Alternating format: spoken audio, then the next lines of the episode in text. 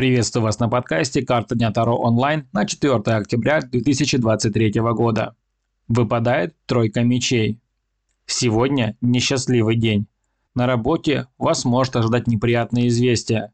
Как вариант, нужно будет принять верное решение, которое потребует серьезных эмоциональных усилий.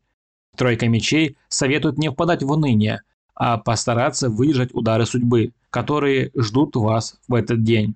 Спину сгибать перед неприятным не стоит, нужно стойко перенести негативные события, чтобы появилась надежда на начало светлой полосы в жизни.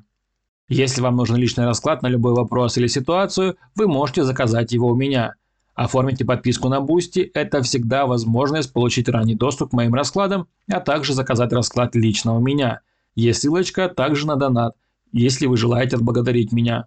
Ссылочка на Телеграм также в описании. До новых встреч и пусть у вас все будет хорошо.